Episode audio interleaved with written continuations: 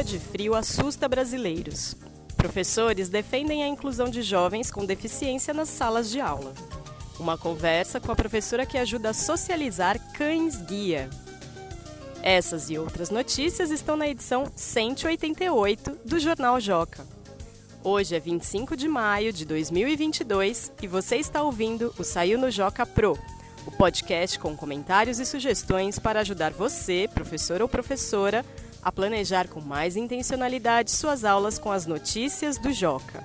E neste episódio, vamos conversar com a Isis Grace, professora de Educação Especial da Rede Municipal de São Paulo. Ela é a entrevistada na sessão Repórter Mirim desta edição e aqui no podcast vai comentar os desafios do cotidiano do trabalho com inclusão de crianças com deficiência na escola. Eu sou Paula Tacada, sou jornalista e professora do Ensino Fundamental 1. Vamos às notícias. Onda de frio atinge o país. Na semana de 15 de maio, uma extensa massa de ar frio chegou ao Brasil, atingindo boa parte do país.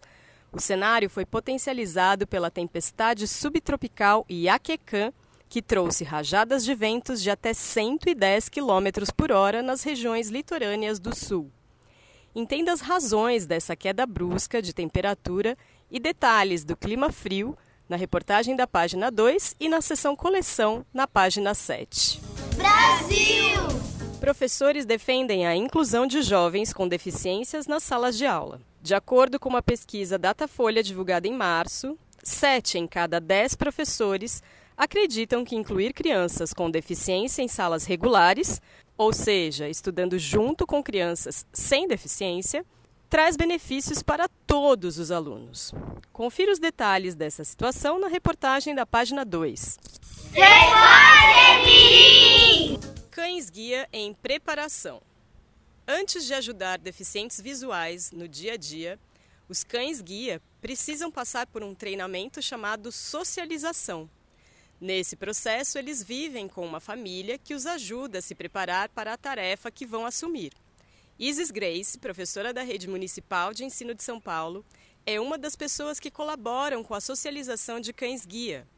Em entrevista a Lucas K., de 11 anos, integrante do Clube do Joca, ela conta como decidiu ajudar a socializar Hannah, uma cadela de 11 meses, e quais são os benefícios que um cão-guia em treinamento traz para todos que convivem com ele, inclusive na escola em que Isis trabalha. A entrevista completa está na página 10.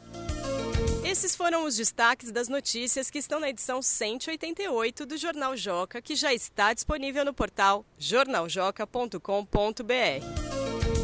Agora vamos conversar com a própria Isis Grace, professora de Educação Especial da Rede Municipal de São Paulo, que é entrevistada da sessão Repórter Mirim desta edição. Aqui no podcast ela vai contar para a gente um pouco mais sobre os desafios da inclusão na escola. Antes de mais nada, Isis, muito obrigada por ter aceitado o convite para participar do podcast. Oi, Paula e equipe do Jornal Joca. Também estou muito agradecida pela oportunidade que me foi dada nesses últimos dias, né, de participar de uma entrevista com o repórter Mirim Lucas do jornal.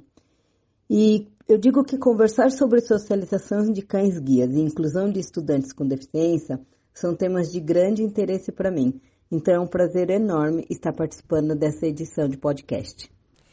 Isis, na entrevista da edição impressa, você contou um pouco sobre o seu trabalho com cães guia. Além disso, você é professora de educação especial. Conta pra gente um pouquinho da sua trajetória profissional e como começou o seu trabalho com inclusão de crianças com deficiência. Eu sempre fui professora do ensino fundamental 1, ou seja, eu trabalhava com estudantes do primeiro até o quinto ano. Neste período, eu tive contato com alguns estudantes com autismo, com deficiência intelectual. Eu tinha muitas dúvidas de como ajudá-los. Na época, uma amiga que era professora da sala de recurso, o nome dela era Ana Lídia, me aconselhou a seguir carreira nesta área. E eu me recusei, né, acreditando que eu não tinha o perfil, assim. E, e ela dizia, não, eu acho que você leva jeito. E eu pensava, nossa, imagina, eu não, eu não, eu não consigo é, trabalhar com eles dentro da sala regular, de lá e trabalhar dentro da sala de recurso, né? Mas com o tempo, mais duas pessoas chegaram em mim e deram o mesmo conselho. falaram para mim, olha, vai trabalhar na sala de recursos que você tem perfil. Aí eu comecei a pensar melhor sobre o assunto, né?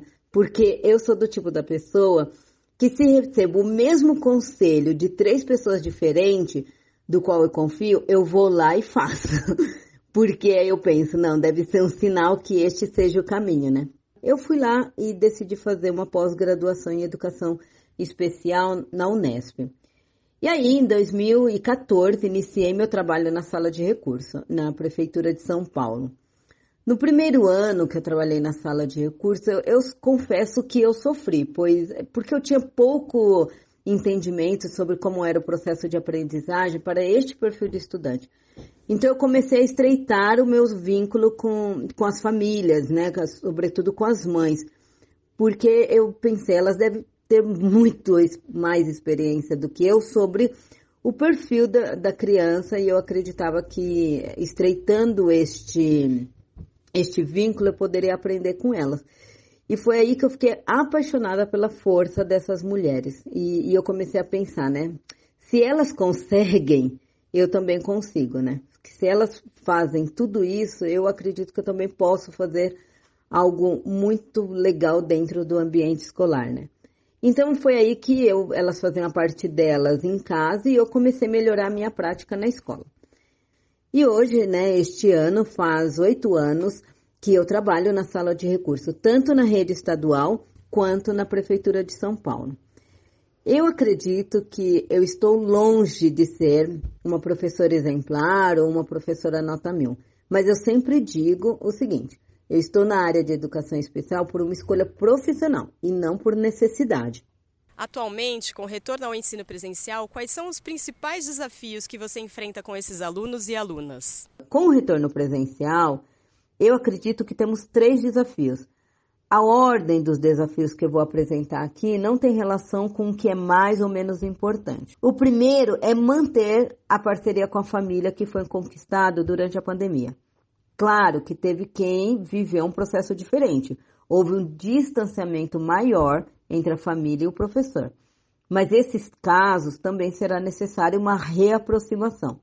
No meu caso foi diferente. Eu consegui manter bons contatos com a família, então meu desafio é seguir trabalhando junto com elas.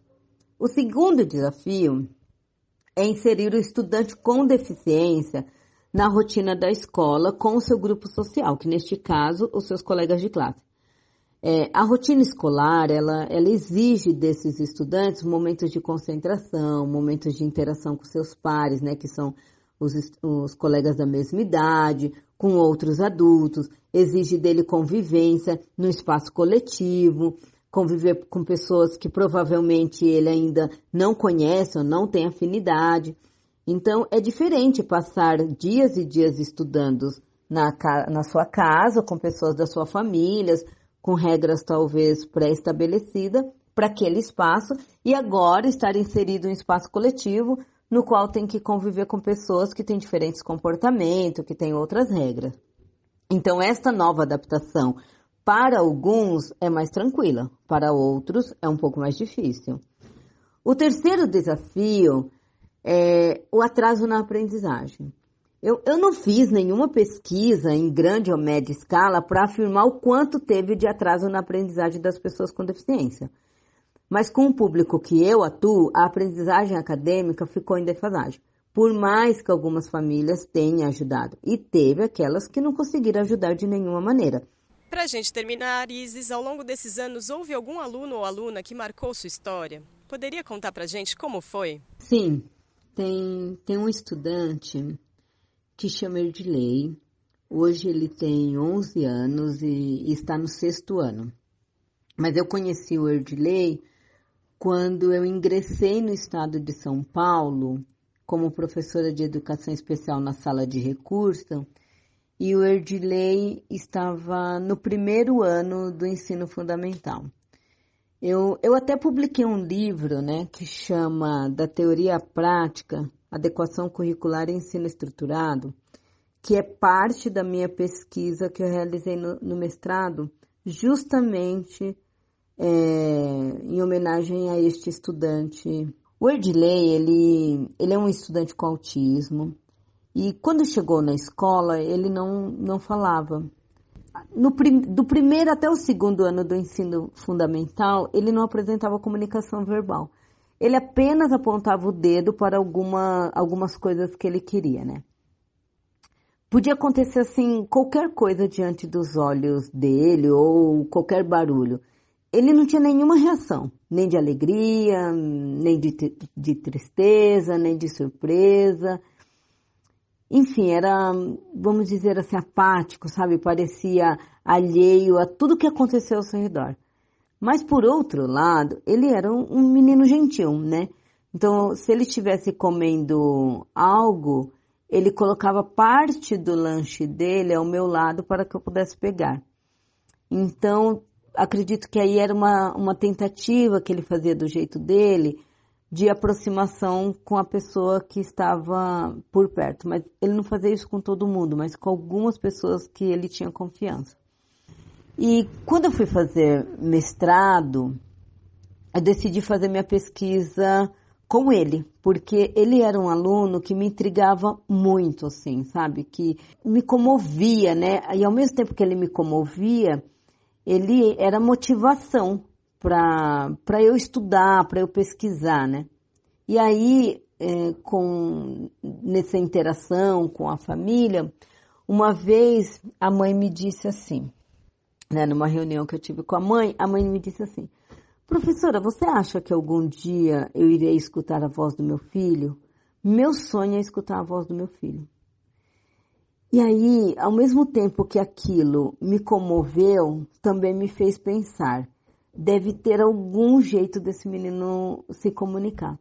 Então, durante a minha pesquisa, eu apliquei diversas atividades de adequação curricular, né? E aí, numa dessas, eu li uma fábula que chamava A Raposa e as Uvas. E aí eu li essa fábula por delay, e, e a fábula eu fiz bastante representações com desenho, né, para ajudar ele a acompanhar a leitura da história. E aí eu comecei a fazer um monte de perguntas sobre animais. E ele respondia apontando o dedo. Então eu fazia umas perguntas bem diretas, ele apontava o dedo para os desenhos e respondia a minha pergunta. Mas aí, quando eu terminei, para minha surpresa, quando eu finalizei a atividade, o Erdilei disse assim: Você sabia que eu tenho um cachorro?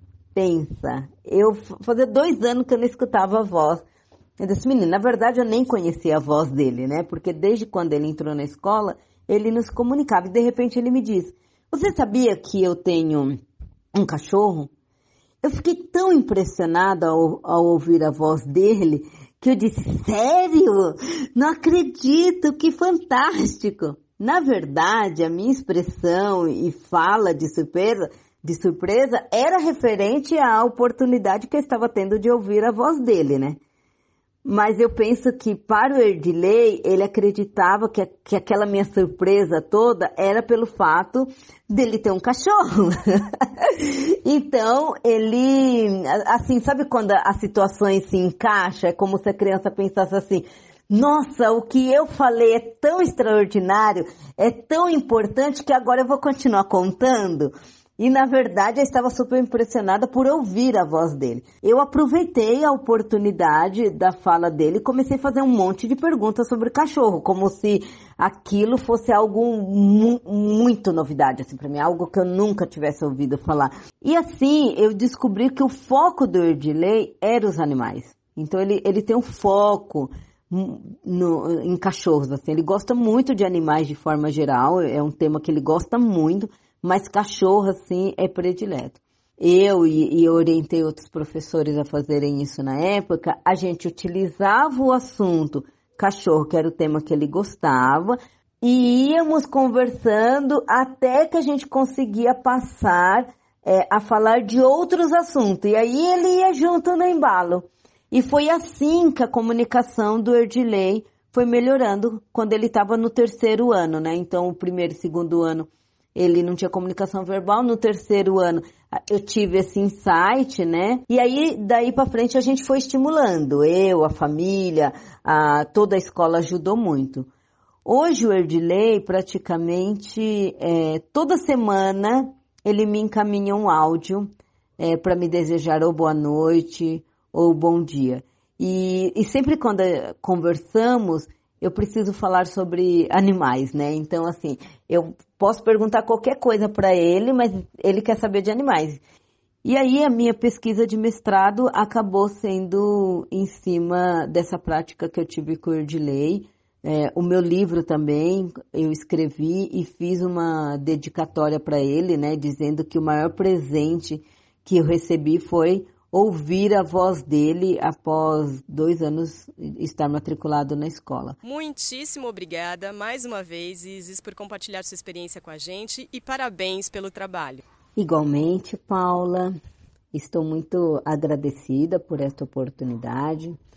É a primeira vez que eu participo de um podcast, então bate um frio na barriga. e ao mesmo tempo eu tenho a preocupação de representar bem a categoria de professores que trabalham na área de educação especial. Muito obrigada por todos vocês, obrigada pela oportunidade, obrigada vocês ouvintes que estão me escutando. Esta foi edição número 57 do Saiu no Joca Pro, o podcast do Joca feito para professores.